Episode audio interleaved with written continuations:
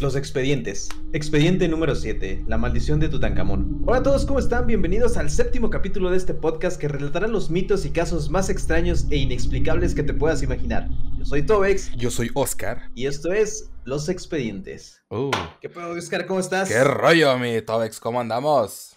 Muy bien, güey. ¿Tú? Ya te Muy bien, muy bien, muy bien, muy bien. El día de hoy Apareciste el fin de semana. tenemos una invitada súper especial. Rose, ¿cómo estás, estimada Rose? Buenas ¿Cómo estás? noches. La primer señorita en el podcast, claro que sí. ¿Cómo La primer dama del estamos? podcast. La primer, la primer dama, claro. Me sirve.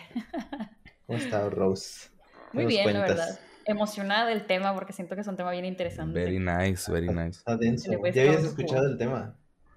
Yo, Sí. un Oh. chico. Oh, ese dice, es el tema, eh, mi, mi Oh, tema especial. Lo vengo esperando. Sí. Es que siempre, desde niña, he sentido como que una atracción hacia esa mm, cultura. Y entonces, cuando le mezclas ahí un montón de más, así como misterio, es como, me encanta. Desde niña, incluso recuerdo ir a tienditas y agarrar recuerditos de eso, o sea, me encantaba. Neta. De hecho, de, hecho, creo que a todos, ¿no? Así como que a todos nos encanta el, el- el ambiente egipcio, de todo ese tipo de cosas, ¿no? Así como que, que uno, o sea, in- independientemente de que, de que digas, ¿sabes qué? Momias, pirámides, este, esfinge, lo que sea, ¿no? Todo el mundo así como que, güey, te, te, te atrapa, güey, te atrapa, así como que, Aunque no sepas mí, bien del tema, como que Ajá. verlo como que te llama. Como a, que mí- a mí tienes, me interesa, ajá, no sé. exacto. Sí, pues, Claro ho- que ho- sí. Hoy vamos a hablar de la maldición. Yo creo que tal, tal vez una de las maldiciones más famosas de todo el mundo. O del, Mm. al menos de la que más se ha hablado. Mm. La maldición del, del rey Tutankamón. ¿Era Mm. rey? No, faraón. Ujú. faraón, perdón. El faraón. Es que faraón. técnicamente los faraones son reyes. Ajá, es el rey Tutankamón, o sea, el faraón Tutankamón, prácticamente. Un poco de cultura. Maldiciones hemos escuchado bastantes. Y algunas veces nosotros mismos las decimos, unas contra quien nos hace el mal o simplemente porque alguien se comió el gansito de nuestro refrigerador. Algunas más fuertes que otras, sin embargo, hoy les contaremos sobre una maldición tan fuerte que ha hecho morir a más de uno de las maneras más raras y misteriosas del mundo. La maldición de la tumba de Tutankamón. Uf, papá. ¿Qué te, qué te, qué puedo decir yo? ¿Qué te puedo decir yo? Que a quién, a, a cuántas personas no le, man- no, no le, no le he aventado una maldición por comerse mi gansito del refrigerador?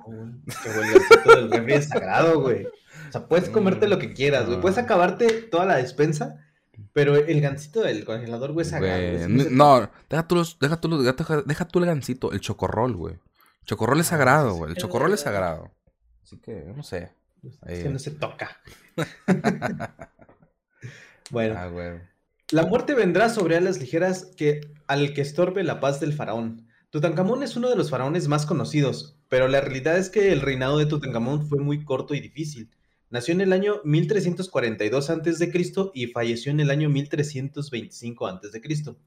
Con apenas nueve años, el clero de Amón quiso convertirlo en el símbolo de la restauración de los antiguos dioses después del monoteísmo del hereje Akenatón, que era su padre.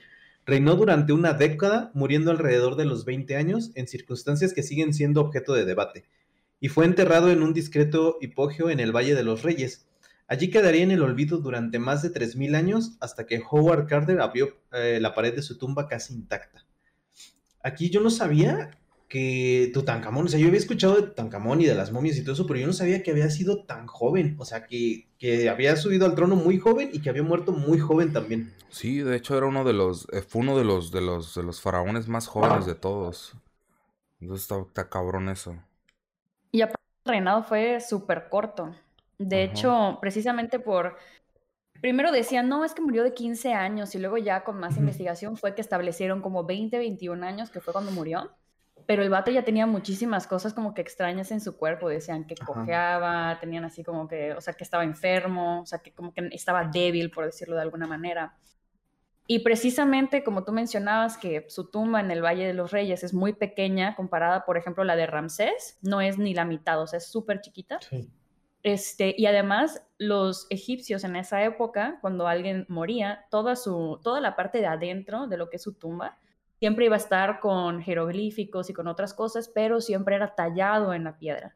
Y en el caso, por ejemplo, de Tutankamón, fue pintado. O sea, como que lo hicieron así al chingadazo Ajá, para que ya como- poner ahí el cuerpo. Para ya meterlo, ajá. Lo que pasa es que como fue muy joven y, y, murió muy prematuramente, no les dio tiempo de terminarla, más bien. Por eso es que también fue. Creo que reutilizaron una tumba que estaban haciendo para alguien de menor rango. Consider... Era una tumba más chiquita. Espérate, ¿ahí consideras que fue por. porque. porque fue por menor rango? O sea.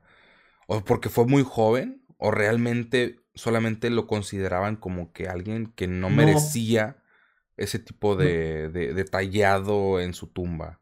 No, no, no. Lo que pasa es que haz de cuenta que eh, los faraones como que tienen cierto tiempo de vida, o sea, mueren, generalmente mueren muy grandes, pero él al ser muy joven y subir muy rápido al trono, cuando les hacen el mausoleo y todo eso, Ajá. Se supone que lleva un tiempo, pero él muere de 17 años más o menos. La investigación dice que entre 15 y 17 años. Entonces, como era muy joven, no tenían planeado hacerle una tumba todavía. Entonces, cuando él fallece, pues agarraron una tumba de alguien que no, o sea, por ejemplo, está el faraón, está el consejero, está los de relaciones políticas, etc. Cada uno, entre más rango, pues obviamente son más grandes las tumbas porque adornan más, meten más cosas de ellos. Entonces, como él murió muy prematuro, agarraron una tumba que ya estaba casi terminada y como dice Rose, ya nada más, en lugar de tallar, ya nada más pintaron y lo metieron así como que... Okay. Porque creo que el proceso de... son 30 días, creo, los que tienen para poder, este... Eh, momificarlos y digamos que meterlos a la tumba. Sí, porque si no, ya no, alcanzan como que a irse al otro Ajá, lado, exactamente. Pues. Igual como tenían ya el tiempo encima, ya agarraron como que una tumba más pequeña. Igual para él hicieron lo mismo, ¿no? Que para todos los faraones, que les extraían los órganos, los ponían en unas vasijas de oro y la chingada y los acomodaban y todo. Supongo que hicieron lo mismo, sí, ¿no? Sí, lo hicieron. Sí, sí, lo hicieron. sí, sí. Pero ahí hay un dato curioso, porque de hecho, últimamente no sé si vieron, o sea, cuando nosotros éramos chicos, eh, estaba muy viva esta como que llama, por decirlo así, así como que una locura por todo lo que es egipcio, ¿no? Uh -huh, Luego hubo sí. una época en la que como que se olvidó y así ha venido pasando desde los años, ¿no? Entonces en los años 40 hubo como un boom, luego en los 60 hubo otro boom, luego en los 2000 hubo otro boom y en los 90 por ahí. Entonces, la situación con esto es que últimamente ha habido mucho boom y otras personas han estado haciendo como que sus propias investigaciones, ¿no? Entonces, uno forense hace poquito hizo una investigación de como que cuánta probabilidad tenía de morir, y así como que sacó cálculos y uh -huh. todo, y quién pudo haber sido, porque murió en sus aposentos. Entonces tuvo que haber sido alguien que fuera cercano a él, el que estaba ahí, por si es que lo pudieron haber matado, ¿no? Ah, porque ¿Por qué? Que lo pudieron porque, haber claro. porque yo no sé si ustedes saben, pero realmente el que se quedó de faraón después, y sí duró bastante, fue su consejero. Ah, que era su tío. Entonces Ajá. es como que algo, algo, algo extraño, uh -huh. ¿no? De que, de que haya sido él. O sea, y de hecho decían que es como que coincide el hecho de que así te haya tardado, pon tu, ok, tienes que meter a 80 vatos más a que te tallen la pared, pero eso se hacía. ¿Sí me entiendes? Uh -huh. El hecho de que no lo hayan hecho, dicen, o sea, la investigación dice que es porque en realidad querían ya como que cerrar el capítulo, porque como su muerte fue así como que rara, y el vato que se quedó, que fue su tío, no lo quería realmente, entonces como que lo hizo rápido y lo hizo al chile. ¿Sí me explico? Uh -huh. Entonces ahí queda así como que la duda. Sí, porque tú puedes, pon tú, meter a más gente a trabajar. O sea, los egipcios no carecían de gente que trabaje en esas cosas. ¿Sí me entiendes? Y aparte eran rápidos haciéndolo y tenían buena técnica. Y al menos un tallado hubiera tenido, pero no tuvo ninguno en la pared. Todo era pintado, todo era pintadito. Todo era pintado y así, digamos que con un... Con, con rapidez que hasta como que ofende. Okay. ¿Me explico? Sí, Porque sí, de sí. hecho mencionaban Ajá. que está muy cabrón porque digamos que cuando un faraón muere es así como que una ceremonia y así, y que se veía aparte todo achocado, así como que no, no hubo ni siquiera un orden, hubo ahí como que una falta de, de, que lo quieran, por decirlo así. Y durante tantos años la gente estuvo intentando encontrar la tumba de Tutankamón, o sea, era como el Atlantis, todos los egiptólogos querían encontrar la tumba. Cuando la encontraron fue una decepción, que porque todo estaba así al chingadazo, que sí tenía mucho oro, pero en realidad esperaban mucho más de un faraón que se hablaba tanto en, en los papiros. No había, no sé si ustedes sepan esto, pero dentro no había nada escrito. Normalmente encontrabas papiros, fechas o algo, y no había ni un solo jeroglífico que mencione qué había pasado, la vida de esta persona, no había nada escrito. O sea, cuando, obviamente, yo, yo, yo estoy consciente que cuando tú encuentras una tumba de algún faraón o de alguna otra persona, te cuentan la historia de la persona, cómo terminó ahí. Entonces supongo que Tutankamón tenía su historia o no, o realmente no tenía la historia dibujada. O sea, yo sé que acabamos de decir que no lo tallaron, pero lo dibujaron. Entonces, ¿lo dibujaron la historia de Tutankamón o realmente no la dibujaron? Sí dibujaron la historia, pero todo lo que se sabe de Tutankamón no es por su tumba, es porque encontraron papiros que hablaban de Tutankamón. Si fuera por su tumba, tú no sabrías cómo fue su vida, porque qué tanto te puede explicar un dibujo. Ok. ¿No? Entonces ahí... nada más como, que... la adornaron, güey, hace cuenta. O sea, no, no no la, ¿cómo podemos decirlo? No la adecuaron como cualquier faraón, como pues, cuenta su historia, qué es lo que hizo, qué, dónde empezó y todo, o sea, sino que nada más como que hay, para que no se vea el muro vacío, píntale algo y ya. Okay. Okay, y fíjate que hay así como una historia detrás, que yo creo que hice el primer misterio. Salió una persona, hace, o sea, cuando recién encontraron la tumba, que decía que la única inscripción que encontraron dentro fue una leyenda que decía que había una maldición para el que traspasara las puertas. Y tenía hasta un sello, de hecho, si lo pueden añadir como imagen para, para el YouTube estaría increíble, porque se ve así de que la puerta con un, eh, una especie como de soga, que como que con unos nudos especiales y un sello como de arcilla, para que no se pueda, para que tú sepas si lo han penetrado o no, ¿no? Entonces, haz de cuenta que dicen que ahí estaba, pero no hay ni un solo indicio de que existió. No lo documentaron. ¿Ok? Y no está la inscripción que lo dice. Entonces, se supone que parte como que de la maldición es que no había nada escrito y lo único escrito en esa tumba era esa inscripción que no han encontrado. Sí, nada más se menciona, pero no, no aparece. Es que de hecho, toda la investigación dice que hay, hay, mucha información perdida que se cuenta, pero no está documentado ni testificado de que digan, sí, aquí estaba o aquí estuvo. O sea, la gente dice que sí estaba, así como dice, o sea, sí estaba el nudo y el sello y todo eso, y, se contó que la maldición y todo, pero no está 100% así documentado que digan, sí, aquí está como con otros que, como dices, los papiros y todo eso. Las inscripciones, los tallados en las puertas, en esta no lo hay. Exacto. es, lo que lo hace como que más enigmático y más llamativo. Lo vamos, lo vamos a poner para, para que ustedes lo vean en, en, YouTube. Estoy viendo eh, acá, ah, ahora sí. estoy viendo, estoy viendo la imagen de lo, del, del nudo que, que, se supone que estaba enfrente de la puerta de la tumba de Tutankamón. Y está muy cabrón, eh. Sí, está, sí, está muy bonito. Y sabes qué es lo más curioso?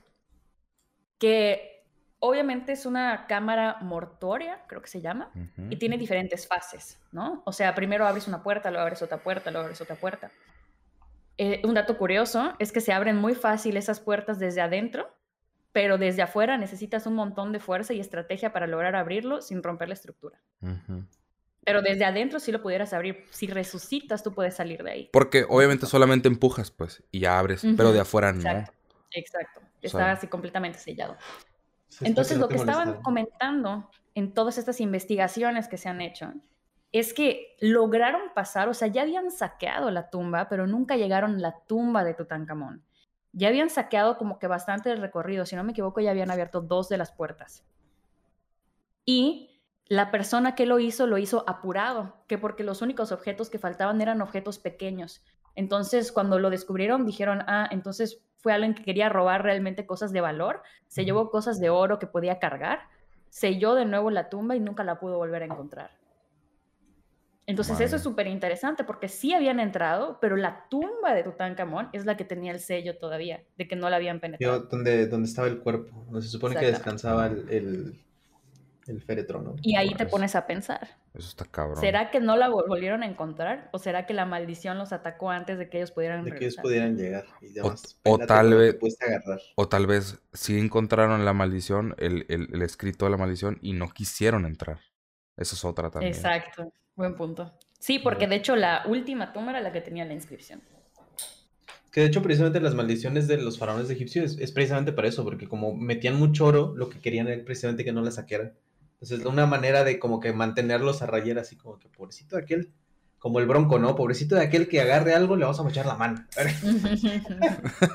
vamos a faltar una maldición, chinga.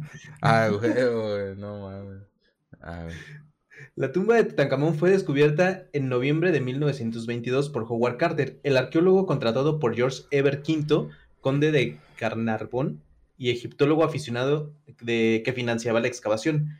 Se dice que en el muro de las antecámaras estaba escrito, la muerte vendrá sobre alas ligeras al que estorbe la paz del faraón.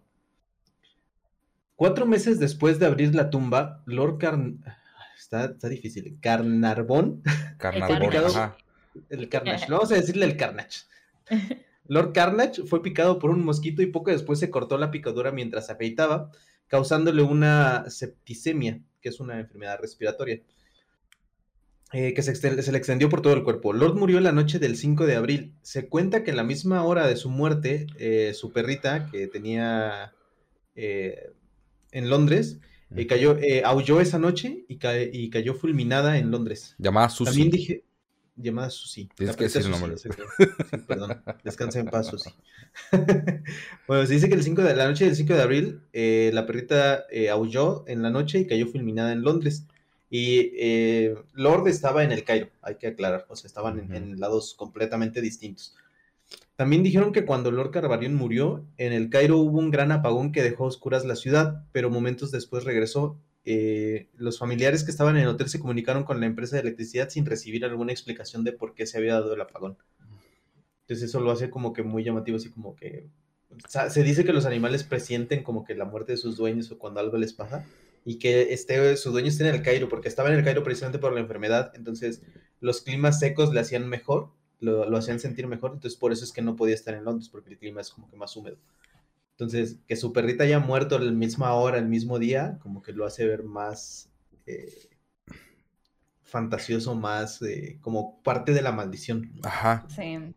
Sí, sí. Además que, no sé si ustedes sepan, pero este güey murió siete semanas después de que se abrió la tumba.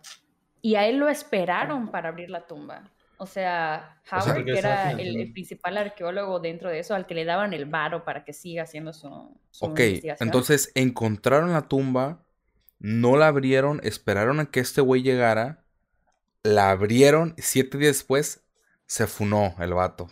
¿Sabes? Siete, semanas, después. Ah, Pero escucha, siete semanas después. Literal, para poder ver qué había dentro de la tumba y saber si era importante marcar a este güey, hicieron un huequito dentro del, muro. Ajá. Y este Howard con una vela, primero metió la vela para ver si había corrientes de aire o alguna cosa tipo que pueda explotar, porque ya ves que luego hay como que en el aire cosas que son pues tóxicas o algo Ajá, así. Simón. Metió la vela, vio que no había corriente de aire y luego metió su cara, güey.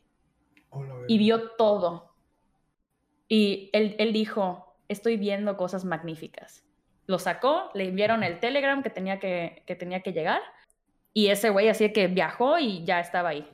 Pero viajó desde Londres porque por temporada se iba. Lo que no podía estar era en el invierno en Londres porque era muy frío. ¿Consideras que esa metida de cara en la tumba tuvo que ver con su muerte? Pues fíjate que no sé porque él murió mucho después. Pero como que todo lo que involucró el estar en la tumba, que ya más adelante les contaré, yo creo que eso es lo que a fin de cuentas como que pudo haber incitado que todo se los llevara, porque sí manipularon muchísimo a la momia. O sea, no es como que la ven y le hacen el estudio. O sea, antes estaban aprendiendo casi, casi de arqueología. Entonces, en vez de cuidar las cosas, a veces las seccionabas para poder hacer ciertos estudios. Ahora tú una momia la ves y tú no la puedes tocar, güey. O sea, le tienen que hacer primero miles de radiografías y cosas así súper raras para poder determinar ok, lo podemos quitar, no se puede quitar, y no es arrancarlo. Pones así como si fueran solventes primero para deshacer como que el pegamento que tiene encima y todos los aceites que le ponían y así. O sea, es un rollo ahorita que en esa época no existía. Entonces, literalmente no solo profanaron la tumba, sino también el cuerpo.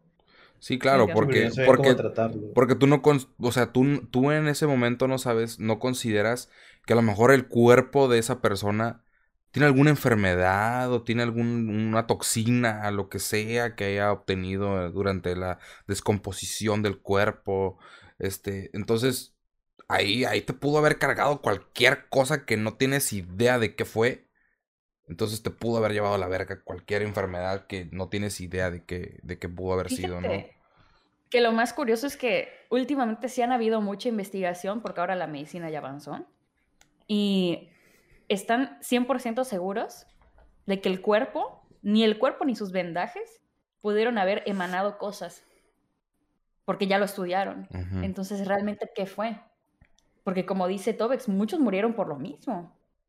¿Sí me entiendes? Y además de todo, eh, la forma en la que los egipcios embalsamaban era completamente secar el cuerpo y nada puede vivir sin agua, casi casi sin oxígeno, porque le quitaban todo para como que quede así tieso. ¿no? Sí, obviamente, obviamente. Es un cuerpo que, se descompone ahorita, que se hincha, güey, y luego con el tiempo explota. Y como lo que hablábamos de los vampiros, ¿te acuerdas? Ajá, exacto, exacto. Por la boca y así. Ajá, exacto. no. Ellos precisamente por eso removían los... Los, los órganos, ajá, los órganos. para que no pasara ese tipo de cosas. Obviamente por eso extraían los órganos, los metían a las vasijas, a las típicas vasijas de oro que ponían junto con el, con el cuerpo, con el, con el sarcófago y todo ese pedo, para que no, para que no hubiera, no hubiera ese tipo de descomposición, ¿no? Entonces extraían el cerebro, los pulmones, el hígado, todos los órganos. Entonces el cuerpo realmente no tenía nada dentro de él para llegar a un estado de descomposición que afectara todo el resto del cuerpo, ¿sabes cómo? Entonces, ahí, entonces ahí tú te quedas, qué pedo, ¿no? Eh. Sí, o sea, como que lo hace más eh, difícil de creer que haya sido por una enfermedad, porque volvemos a lo mismo, o sea, que todos se hayan enfermado exactamente de lo mismo y que hayan muerto exactamente lo mismo, es lo que lo hace así como que, ah, estos güeyes, sí. no sé, como que es demasiada coincidencia, ¿sabes? O sea, sí, claro. Como que, ¿qué posibilidad hay uno de cuánto es para que todos estos cabrones murieran de lo mismo? hecho, el dato curioso es que alrededor de 53 personas, entre egipcios y gente, digamos, que estaba financiando el proyecto, que era de Inglaterra y de otros lugares, los, los arqueólogos, este, eran 53 personas las que estaban cuando se abrió la tumba y las que se quedaron trabajando en el sitio también. Y de esas personas, de esas 53, 20 personas murieron. En circunstancias extrañas, porque una cosa es que te venga una dolencia y así, bueno, pues tal vez, ¿no? Pero así, cosas raras. Sí, y más que fue como que, como dices, por ejemplo, este cabrón fueron siete semanas.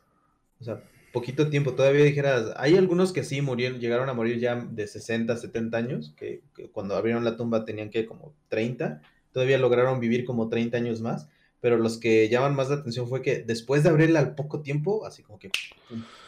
De hecho, pobre Lord, porque no sé, yo, yo creo que si pago un montón de varo para financiar algo así y no enterarme, porque el vato no se enteró que encontró a Tutankamón. o sea, el vato no sabía quién era. No sabía. O sea, encontraron una tumba y chingón, había mucho oro, había muchas cosas chidas, pero no, estaba profanada, o sea, estuvo bien, pero el vato murió a los dos meses y sacar todas las cosas, porque había más de 5.000 objetos dentro de esas cámaras y era muy pequeña, o sea, todo estaba chocado. Entonces tardaron más de cinco meses en sacar uno a uno y clasificar todas las cosas que encontraron dentro. Y hasta después pudieron pasar a la siguiente cámara y así, y hasta que lo encontraron fueron cinco meses. Y ese vato no se enteró. O sea, estaba contento porque digamos que vio que abrieron todo el desmadre, ¿no? Pero realmente nunca se enteró de, la magnitud de lo que había encontrado. De lo que había encontrado, exacto. Sí, porque él nada más era un aficionado. O sea, él, él le gustaba todo ese tema de Egipto y las momias y las tumbas y la chingada y, empezó a financiar eh, precisamente esta excavación. Cuando le dijeron, ah, mira, encontré esto. exactamente. Ya sabes, típico riquillo que no saben qué, en qué gastó mi varo, Ruco con varo. Exacto. ¿Y qué me lo gasto? Exacto. Entonces, ya cuando dijeron, ah, pues es la tumba de Fulento, ese güey ya sabía. No mames. Se lo habían cargado. Pues en los meses siguientes murieron Aubrey Hebert, este, hermano de Carbarón, y Archibald Douglas Reid, encargado de, la, de radiografiar la momia. Arthur Mace, que participó en la apertura de la cámara de mortuoria, y el magnate de los ferrocarriles George J. Goat, quien también presenció la apertura de la tumba, también fallecieron pocos meses de, de haberla abierto. Pero no solo murieron por enfermedades, por ejemplo, Richard Bedell, secretario de Carter, murió en 1929 en condiciones que aún se desconocen y el egiptólogo George Benedict tras caer en el Valle de los Reyes. O sea, el güey estaba por ahí, se, resbaló y ahí quedó. Mientras que el padre y la esposa de Bethel se suicidaron. Entonces eso lo hace más creepy todavía. Ok, o sea, al llegar, o sea, a una de a, varias de las personas que encontraron la tumba y todo eso y que se suiciden por cualquier cosa extraña, o sea, eso, eso te afecta, o sea, imagínate encontrar la, la no, no la mayor, pero una de las grandes tumbas de un faraón y que de repente te suicides. Eso es extraño, es muy extraño. Es como que esa fuerza rara que te llama a hacer cosas. Llama mucho la atención la manera de morir de estas personas. Muchos fueron por neumonía, que es una infección en los pulmones. Eh, y sinceramente, en esa época que todavía no se conocía la penicilina, uno diría, bueno, pues ok, que se hayan muerto. Pero uno tiene que tener cierta edad para ser propenso a morir por una neumonía. Me explico, tu cuerpo tiene que estar como inmunodeprimido. Exacto. Entonces, el hecho de que tanta gente se haya muerto de puras neumonías y teniendo también en cuenta que si no era una neumonía, era un paro cardíaco, si no era un paro cardíaco, era una infección, si no era una infección, era suicidio. O sea, no hubo así como que un montón de, de cosas. Y ponte a pensar, por ejemplo, muchas infecciones derivan a un paro cardíaco. Tú no sabes que tienes una infección, pero te hace sepsis el cuerpo y te mueres por un paro cardíaco en realidad si nunca te dolió. Por ejemplo, en el intestino tú no tienes dolor. A veces puedes tener cáncer de intestino y no te enteras. ¿no? Hasta que te lleva a la verga. A eso voy. Igual y estos güeyes tuvieron la misma enfermedad y nunca se dieron cuenta, porque de hecho, como tú dices, hay dos individuos que ni siquiera saben de qué se murieron. O sea, se murieron y fue que, que no sabemos qué pasó y le dieron su entierro. Simplemente, ajá, o sea, se menciona porque estuvieron ahí. Exacto. Pero no saben, o sea, no fue un paro cardíaco, no fue una neumonía, de la nada nada más un día estaban muertos, ¿no? Sí. Entonces eso es súper extraño, güey. Además que todo esto fue en un periodo de tiempo muy corto. Y de hecho, estas personas que se suicidaron lo hicieron porque ya veían la maldición y se sentían contaminados con la maldición. Entonces, así como que de la depresión, el nervio, la ansiedad, decidieron suicidarse. Porque ya había mucha gente previa que había muerto, güey. Imagínate, o sea, en total fueron como 20 personas, 22 personas las que murieron de 53. Imagínate tú estar dentro de esos 53. Es como lo que, como lo que ya hemos hablado en otros, en otros capítulos. Eh, por ejemplo, yo y Tobex ya hemos hablado de que, por ejemplo, la mente, la mente te afecta bien cabrón. Entonces, si tú crees, si tú crees en la maldición, tu mente te va a hacer creer que la maldición existe. Y la maldición te va a afectar física y mentalmente, entonces te va a afectar obviamente para, para, para, tal grado de que te puedas suicidar, de que te puedas morir de cualquier cosa que realmente no tengas. Realmente no lo tienes, pero te vas a morir a la verga porque lo estás pensando. Entonces todo eso te afecta bien cabrón, la mente es muy cabrona. Es que lo empiezas a relacionar de que, como dices, no, 50 y tantos, se murieron 20 y la tumba estaba maldita y el que sigue soy yo, ¿no? Y te empiezas a, lo empiezas a relacionar y empiezas a dejar de pensar, empiezas a dejar de verle la lógica y empiezas a decir, es que estaba maldito, es que ahora yo me voy a morir y entonces eso lo vuelve más cabrón. ¿Sabes qué es lo más cabrón? Que en esa época pues no existía el Facebook, ¿no? Lo único que había eran los periódicos. Y las primeras planas era de que uno más se suma a la lista por la muerte del rey Tut. Es la maldición. ¿Cuántos quedan? Y ponían así los nombres de las personas que quedaban. reporteros amarillistas desde los 60 ya andaban chingando la madre. Imagínate tú ser uno de esos y así como que no manches. O sea, o me carga o yo mismo me cargo, ¿no? Porque tú tienes miedo, güey. De hecho, dicen em, que sacaron así como si fuera un árbol genealógico, por decirlo así, de la gente que murió alrededor de eso. Y no solamente es la gente cercana, los 53 que estuvieron ahí, de los que murieron. Por ejemplo, de el, el que financió, el Lord, murió el hermano, murió no sé quién, y, varias personas que no estuvieron ni siquiera en la tumba. Sí, de hecho ahorita vamos a hablar también de, gente que ni no estuvo ahí. y, también se, se los cargó así. Sí. Exacto. Por ejemplo, la maldición rodea también no solamente a la gente que abrió, sino que en la década de los 60 y los 70, las piezas del Museo de Egipcio del Cairo se trasladaron a varias exposiciones temporales organizadas en museos europeos. Los directores del museo del entonces murieron poco después de aprobar los traslados y algunos tripulantes que llevaban las piezas a Londres sufrieron algunos accidentes. O sea, ya no es nada más, para que te des una idea, ya no es nada más el hecho de haberla abierto, o sea, el hecho de haber manipulado las cosas, de haberla sacado de su mausoleo donde estaba y llevárselas a otro lado, la gente también se la cargó la chingada. Madres, güey. O sea, de haber tocado cualquier cosa que estuvo ahí dentro, ya afectó todo el entorno de cualquier persona y se, se llevó. se imagínate, a, lo mejor en a lo mejor en una de esas vasijas había un gancito del faraón. un, chocorrol, güey. Se pueden llevar el pinchorro, pero mi chocorrol no. Chinguen a su madre, culeros. Este pongo una maldición. Exacto. No, hombre. No, pero ahí sí se me hace muy creepy, porque por ejemplo, lo, lo voy así medio contextualizar en la actualidad. No sé si ustedes ya vieron todo este drama que, así como que fuera de contexto, pero todo este drama que se hizo por Jeffrey Epstein, ¿saben quién es? Sí, el Jeffrey Epstein, sí, claro que sí. Ese vato tenía mucho, mucha locura por coleccionar objetos de civilizaciones antiguas, ¿no? Entonces, muchos de los involucrados en colecciones antiguas acaban así haciendo atrocidades, pero siempre su manera de muerte es suicidio, suicidio, suicidio, suicidio. O sea, igual es generaciones que se ha cargado estos objetos que han sido saqueados. Y si tú lo tienes en tu casa ni sabes, pero puedes así como que estar trayendo esa energía. ¿Sí me entiendes? ¿Crees que tú tenga que ver, por ejemplo, la muerte de, de, Jeffrey, tenga que ver con alguna maldición? Así que digas, ¿tú sabes qué? Se lo cargó una maldición. O sea, independientemente de lo que, de la pendejada que hizo, o de lo que sea que hizo, se lo cargó la maldición. De alguno de los objetos que, tenía. Porque él hacía mucho ritual, güey. ¿Sí me entiendes? O sea, dentro de todo esto que han investigado de él y cosas, entre comillas, oficiales, porque oficial, Netflix, ¿no? Es el documental que han Sí, sí el, el, clásico, ¿no? Pero pues Netflix no puede poner todas las cosas que continuamente se han dicho que no se han comprobado, porque incluso en su juicio hubieron muchísimas cosas que se dijeron que Netflix no podía poner porque no dijeron, o sea, porque no se pudo comprobar con una prueba, ¿no? Claro. Pero hay cosas así bien turbias que él hacía de rituales antiguos, güey. Pues, quién sabe, y en una de esas tú tienes un objeto en tu casa y estás haciendo tonterías, pues te carga. ¿Sí me entiendes? Digamos, la gente perdió más por menos. O sea, hay gente que juega la Wii y se la carga, ¿me entiendes?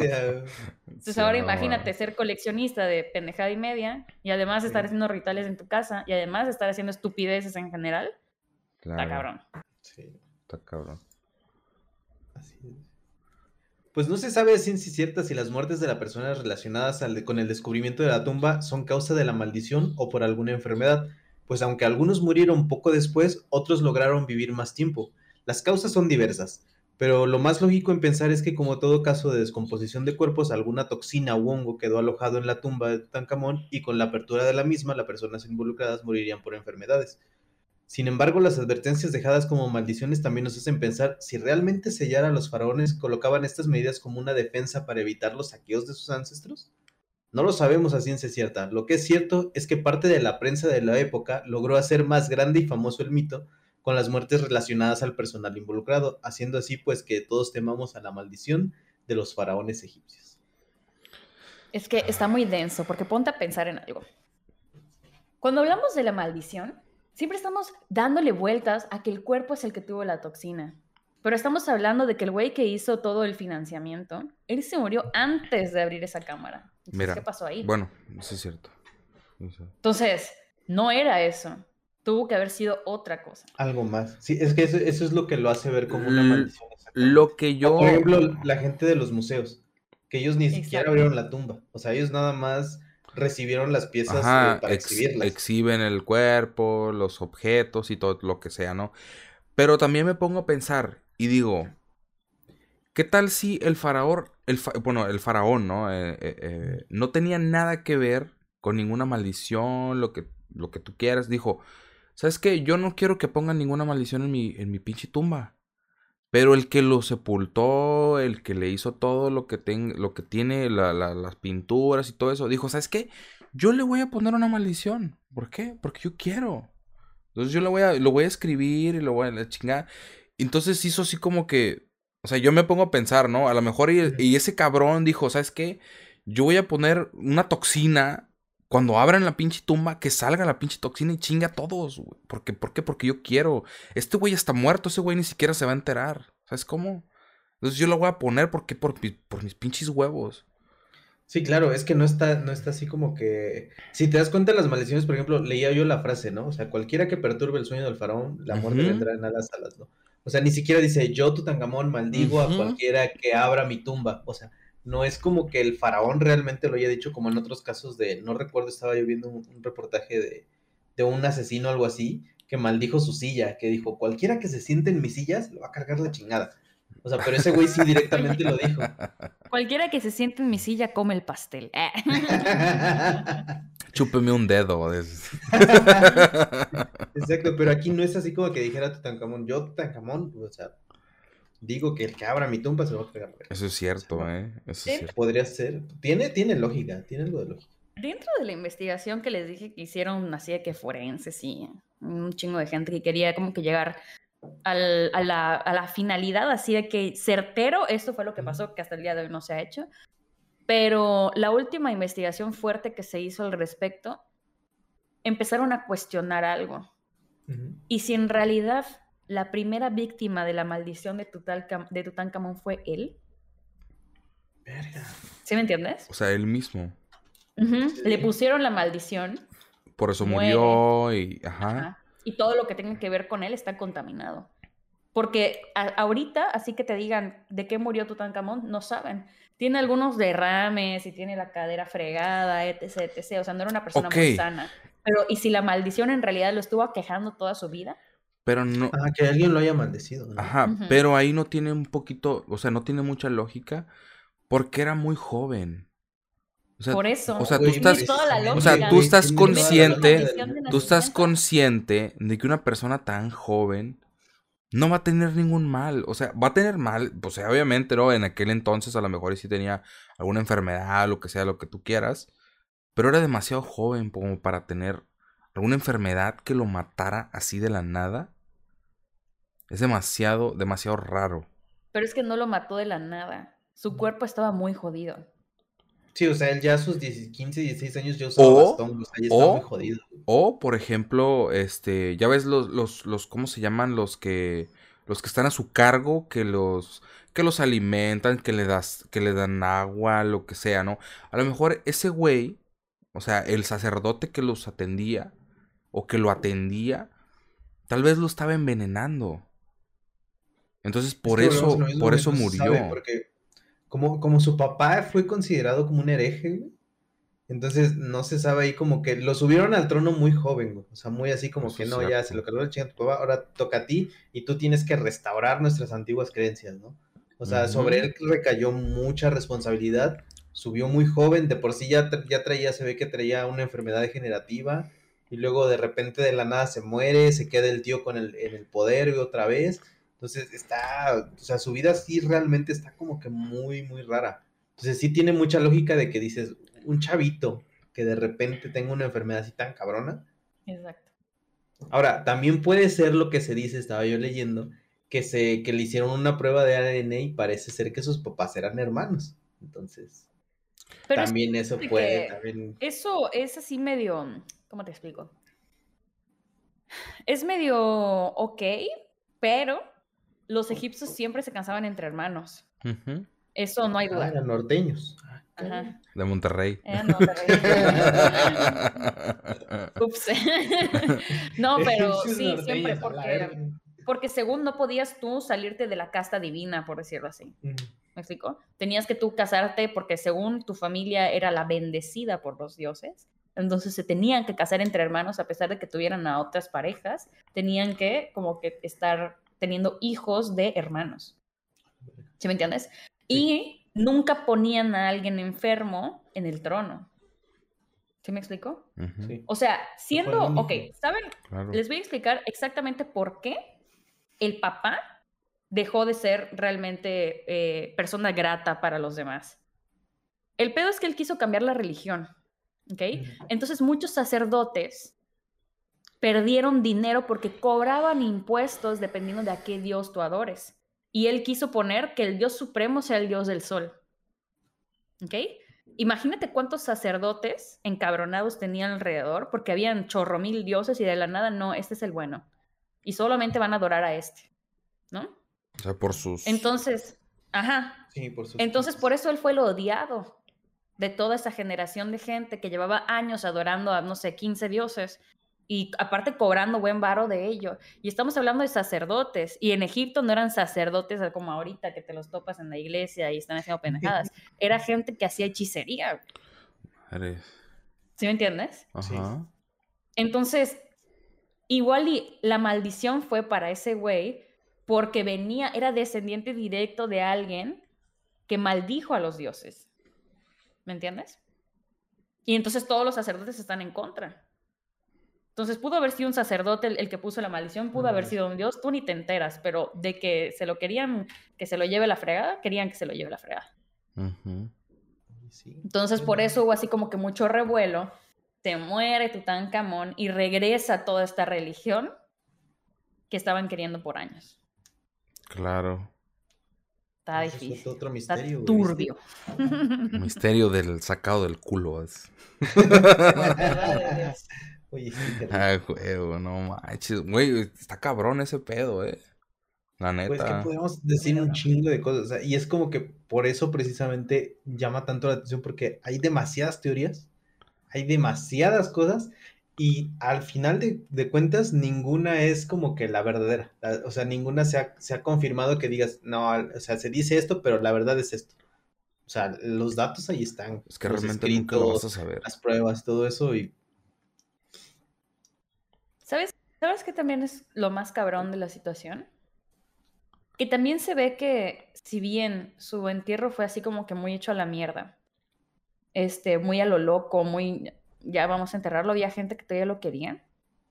Porque si bien todo lo que estaba alrededor era así medio X, su tumba era como si fuera una cajita rusa de estas chiquititas que abres la madera y hay otra dentro, y hay otra dentro, y hay otra dentro, y hay otra dentro. Y todos eran de oro, güey. Sí. ¿Sí me entiendes? O sea, estaba así como que su, en realidad, donde él quedó, era súper de lujo, porque un montón de momias era de madera. De faraones todavía. Tenía dibujos así con pintura de oro y cosas, pero era de madera. O sea, ya, ya, o sea, más o menos entiendo. Lo enterraron con sus cosas de oro y todo bien, bien bonito y lo que tú quieras, pero fue muy bravazo todo, pues también. O sea, Achocado y a Ajá, así como que ah, dibujamos y la chingada, pero ponemos sus cosas de oro y la chingada y ya. Ya nos deshacemos de él y ponemos al pinche al, al, encargado, al que estaba de él, a cargo. O sea, es el nuevo faraón, ya. Y nos deshacemos de él.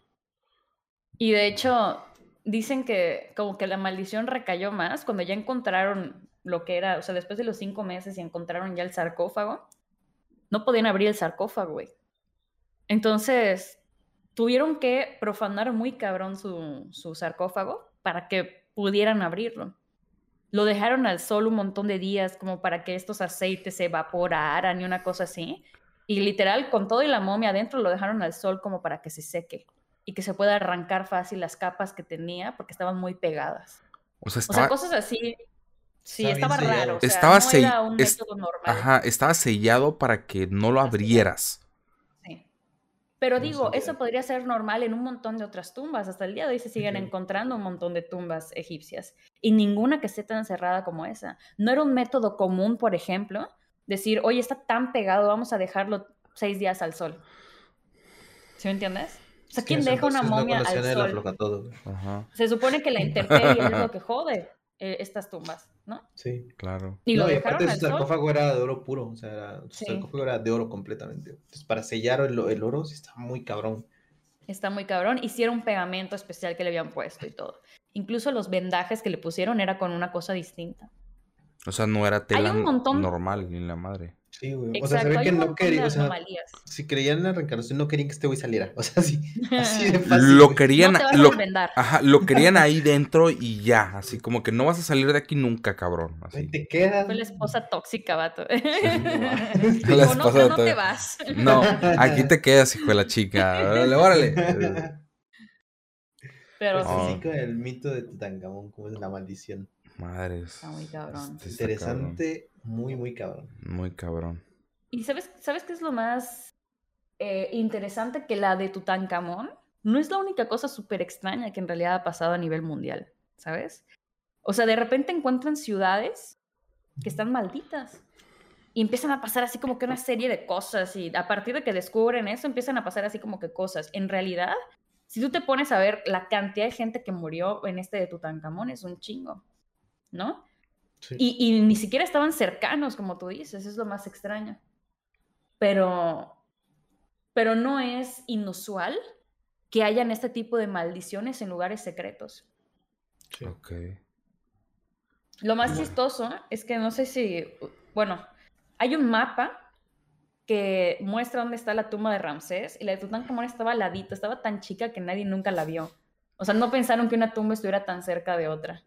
Y era la, en la que más había desmadre. Estuvo rarísimo. Estuvo bien fuera de contexto. Y, y, es, y, son cosas que realmente nunca te vas a. No sé, nunca vas a entender. O sea, porque realmente pasaron hace chingo de años y la gente realmente no lo va a entender. O sea, son cosas que, que dices tú, verga. Lo podemos interpretar, sí está bien. Podemos decir que pudo haber pasado esto, pero realmente no sabemos realmente qué pasó. Y además no había nada escrito. Exacto. Eso es otra. Y entonces te pones a pensar, mínimo un papirito y todo meco que hubieran dejado, pero alguien no quería que sepan esa historia. Nada. Está cabrón. Alguien bien huevudo dijo, no, no quiero que sepan nada, cabrones. ah, huevo, eso, así. Eso solo lo hizo más famoso. Eso solo lo hizo más famoso, exactamente. Exacto. Pues yo creo que aquí vamos a dejar pues el podcast el día de hoy. Estuvo bastante interesante. He aprendido muchísimas cosas. yo también, ¿eh? Muchas, muchas cosas. La neta, yo no sabía muchas cosas de eso, ¿eh? Así que me, encanta todo ese tema de, de, Egipto y todo ese pedo. Neta, muchas gracias, Rose, por, por estar aquí con nosotros este, este podcast. A ustedes por este, invitarme. Muchas gracias, muchas gracias. Esperamos tenerte de nuevo. Sí, de hecho, de hecho tenemos, tenemos pendientes ahí otras maldiciones, así que estás invitada, claro que sí. Este, la maldición de la cruda. Eh. La maldición de la cruda del día del, del día lunes. Oye, sí, yo me tengo que trabajar. Claro que sí. Estoy aquí echando unas chelas. Salud. Así es, salud, salud, salud, si tuviera, salud. Si tuviera, le daría salud. Ah, eso me gustaba. Lágrima interna. Pero muchas gracias. Muchísimas gracias, Rose, por habernos acompañado, por compartirnos de, tu, de tus conocimientos en este tema. Esperamos tenerte aquí otra vez. Espero te hayas divertido y te haya gustado estar en esta dinámica con nosotros. Claro que sí, pues muchísimas gracias. Nos vemos, gente. Muchísimas gracias a todos los que estuvieron aquí escuchando este capítulo. Este, suscríbanse, síganos en Spotify. Y nos vemos el próximo podcast. Muchísimas gracias. Un abrazo. Ya saben. Buenas nos vemos. Buenas noches y sueñen bonito. Bye. Y que nos vayan a maldecir. Y no. también sus gancitos del refri. y los, y los chocorroles. y, a su esposa, dice. y a su hermana también. Así que, bye bye, gente. Que descansen.